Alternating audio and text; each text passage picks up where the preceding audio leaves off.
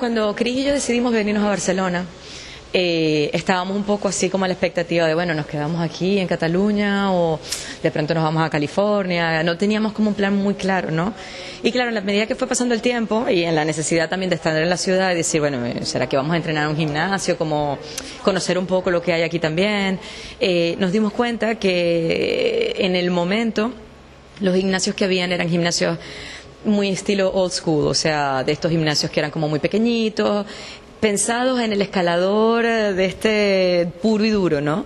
Eh, sitios que le faltaba luz, que de pronto eran como muy sucios, porque bueno, el magnesio, y al final el escalador fanático es que no le importa esto, simplemente van, escalan y para atrás, ¿no? Eh, y claro, yo le dije a Cris, oye Cris, nosotros además veníamos de un recorrido de Estados Unidos, estuvimos en Japón, habíamos hecho como un montón de, de viajes antes y dijimos, ¿por qué no pensamos, ¿sabes? Barcelona siendo la ciudad que es, ¿cómo es posible que no tenga un gimnasio, ¿sabes? A su justa medida, que creíamos que era como para nosotros impensable, ¿no?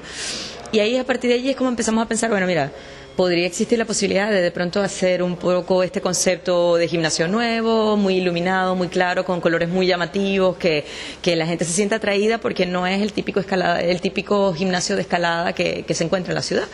Y mm, y entonces un poco empezamos a trabajar en este boceto y fue una decisión, pero así como decir, vamos al supermercado, vamos a hacer un gimnasio. O sea, no fue que hicimos un estudio de mercado, no, fue algo súper espontáneo que dijimos, bueno, tiene que funcionar. Primero, Cris era una persona muy conocida, es una persona muy conocida aquí en Cataluña y en España. Este, dijimos, ¿por qué no puede funcionar? O sea, tiene, esto es un tiro fijo.